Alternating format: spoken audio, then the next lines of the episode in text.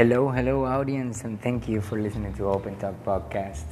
Today, we're basically bringing you um, some very interesting topics today. I think that uh, this uh, little material I can offer to you guys directly from the Harvard Principles of Negotiation, which means Harvard University uses these principles for all their negotiations, and these are facts on and based on research that they have done in regards to um, trying to create these principles, not rules. It's very clear in this case. This is not rules. This is not the law. It is a principle which tries to drive an organic desire of the community, like people wanting to do the same thing. So it generates an organic worldwide freedom and creativity within your organization and allows you to grow as a professional in different ways because then you feel that your organization is kind of respecting criteria and is not enforcing rules uh, that will not benefit you. We just try to show you um, which ones are the strategies that you could uh, pick in order to avoid risks during your negotiations. And it's very important, like for example, in, in the real estate area, we, um, we do negotiations connecting with the other person. Nowadays, most transactions are actually becoming fashionable for uh, the market in general, uh, most markets in general, according to the new ways that we have been kind of forced into uh, getting to technology savvy. And it's very interesting how skills that were being taught two years ago in different other organizations uh, by different other leaders are now introduced to the market because of the need of commercializing, like having an exchange, commercial um, interaction or, or operations via the web and so on and so forth. So it's important for the salesperson which I really don't like the word sales. I normally like to call it like a facilitator or a broker. You know, depends on eh, who's the person that's helping you mediate or be your representative. Sometimes you're just a representative or somebody with the power of attorney willing to uh, do the transaction and, of course, generate um, income out of that. Now, the strategies that we bring you are like the win lose strategy, for example. If you are the type of person that will always be uh, pleasing the client and letting them win, and you're in the lose end, that's a strategy you could play with certain type of personalities. Just make sure that when you do that, it is because you recognize that the client is in need of that win. Um, now, if you always play the lose win, which means you are the savvy and you slap the client and you make them lose, um, you actually should consider redesigning your strategy because in reality this is like a friendly way of doing business nowadays. So what you want is to compromise which is another strategy that we have. You compromise with the client and if they tell you on a specific time just say hey tom i'm actually going to separate this time for you because you know how time matters now to put an example. And you want the client to have a win win relationship, not a lose lose relationship. And what I mean by this is that once you finish a conversation on the phone, even if the client did not qualify for your product or whatever the reason is, you gotta understand that there is also people on the other side with lives and things that are happening. However, we cannot forget that we need to start teaching people to create an urgency in the matter of opportunity. And what I mean by this is if we present an opportunity to our um, clients and to our prospect clients, and we say, hey, actually, you know what? I have the best product that is going to blow your mind and your lifestyle is going to change. Come and buy it from me, but you have to buy it now because my price now is the best price. Of course, you create an urgency that is a regular strategy. You're just doing what everybody is doing. If you understand and explain the process to the client, like if it was like some learning experience when you're gonna go through an, a transaction, uh, such as I don't know, I put the example of real estate because it's my area of expertise. But um, but I would say an operation like such as that in real estate, you need to make sure that you are educating the client in the process because number one, the client might not be knowledgeable in the process. Number two, the client might be very knowledgeable in the process. However, number three, the client is not knowledgeable on your process. And what I mean by this is like every company has different ways of approaching uh, their business model. And by doing that, they diversify sometimes of, you know, I actually, this is not my target audience. I don't want these people, so I'm not going to chase these people. So, what I mean by creating the urgency strategy from the point of like, okay, so is my product something that's going to benefit your life and is it something that is in your desire? And aside of that, if your budget is good enough to cover our needs and we can actually make sure that you get the best financial plan in it, would you make it? Would it be something doable for you? Would you at least try the intention and allow me the chance to try to get you a great deal?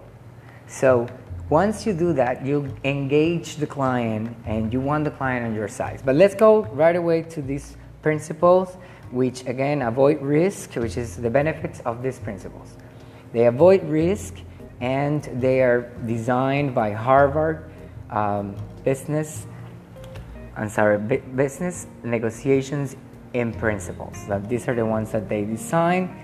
And let me just say that again Harvard Principles in Negotiations. That's how it goes. And corporation um, has created sometimes systems of competition.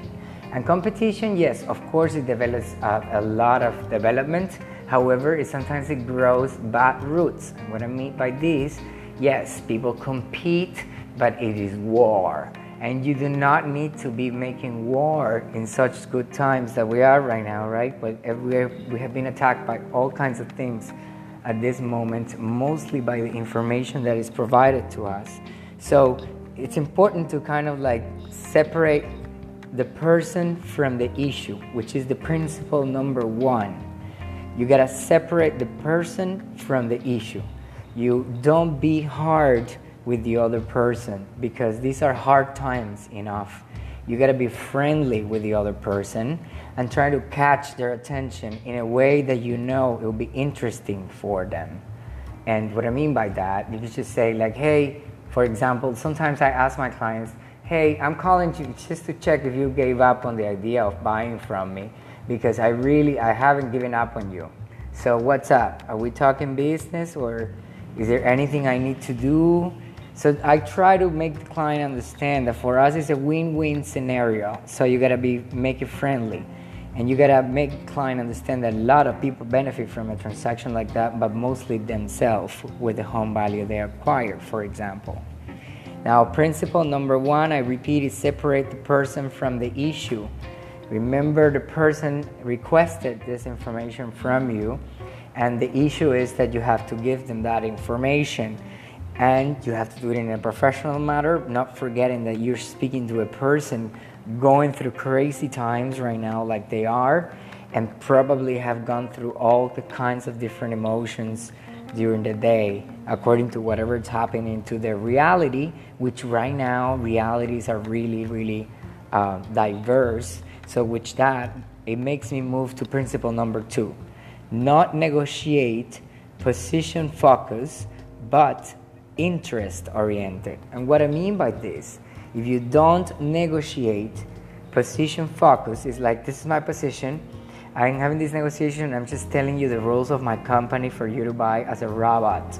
It's different if I do that, but if I do a business oriented, like an interest oriented uh, defense, in what sense, you know, whatever the triggers the client when they go to the destination where the product is, or whatever lifestyle they actually say, I, I wish I was there right now, and we could tell them how good the weather is, you gotta orient them through the interest of your product with different ways of showing them a shortcut. I would call this a mental shortcut.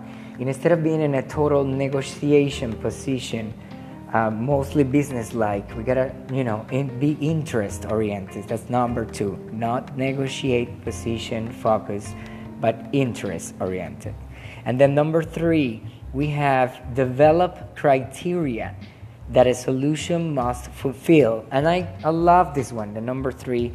And because the first thing you gotta do is you gotta read your reports. What is your reports? That is the data that you have. Which ones are the clients that have been more responsive to me? Which ones are the clients that I have in my pipeline where I know I can close faster because they actually show me an interest and they have buying questions? Which ones are the clients that I know I could actually exploit their resources or just pick their ego and explain to them that it's a benefit to have this product because we are here to serve.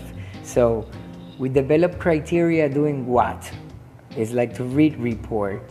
You make sure you have a criteria on these clients and you gotta document, you know, whatever you have spoken with this client in order to understand what is exactly what the clients like the most. And again, this is not some magic trick. It is a simple solution to fulfill their need. If the client wanted to buy your product for some reason, they had an intention. And intentions are like seeds. And of course, if it's a seed, you need to put water in it. You need to build a relationship so you bring solution to that need that the clients show. And this is the, what I call the win win scenario. Develop criteria on the client that a solution must fulfill, and you have the solution with your product or your services. This is what a good mediator does a win win situation. Tell them if you if we met their criteria ask them say hey mr client or madam client do we meet your criteria? Are we within your budget or are we dreaming here? Because if it's, it's okay, I'll hold your hand no matter what, that's what I'm here for. But I would like to understand how big is your intention or like how ready you are for the challenge you put yourself up to. Because you're speaking to me, it, that means that you can actually get some real estate for yourself. I'm, I'm really happy that that's the case in this case, right? I put an example again. And then number four, just not to bore you guys and be finished with this part, which I really hope you're enjoying this talk. I, I did it in the name of business and I did it in the, in the name of team building. I like any organization who listens to this and any other professionals that are building teams to understand that you should use these principles because in reality they are actually practical for our lives. So number four, it is you should have different options to choose from. So your client actually feels like they have a choice. Because if you're only telling the client, I only have them in blue, and you are not telling the client, hey, but don't worry, I know a guy who knows a guy that can paint it red as you like it, then it's different um, because you're giving the client the choices to pick from. It's the same like if you have different type of products and you're able to say, hey, this product will help you for this, this other, this other product will help you for this. Financially speaking, it could be, okay, this is going to be your home value by the time you acquire fully this product, for example.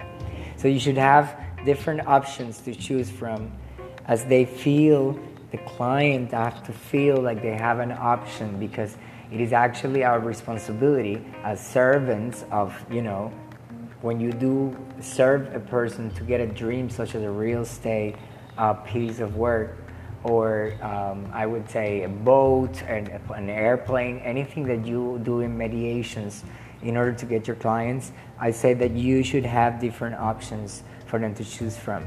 Not too many because sometimes the market that you're showing the options from it is too heavy on them in the sense that there is much, much um, higher offered than higher demand. So it's low demand on that market and high offer. And when that is the case, it's a very competitive market.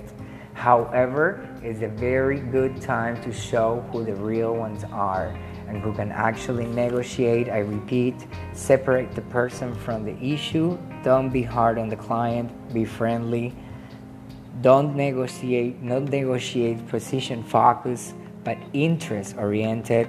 Develop criteria that a solution must fulfill. So that's where you read report, see the data, see, study what the client actually needs and wants. So you can do a good mediation. It's a win win scenario.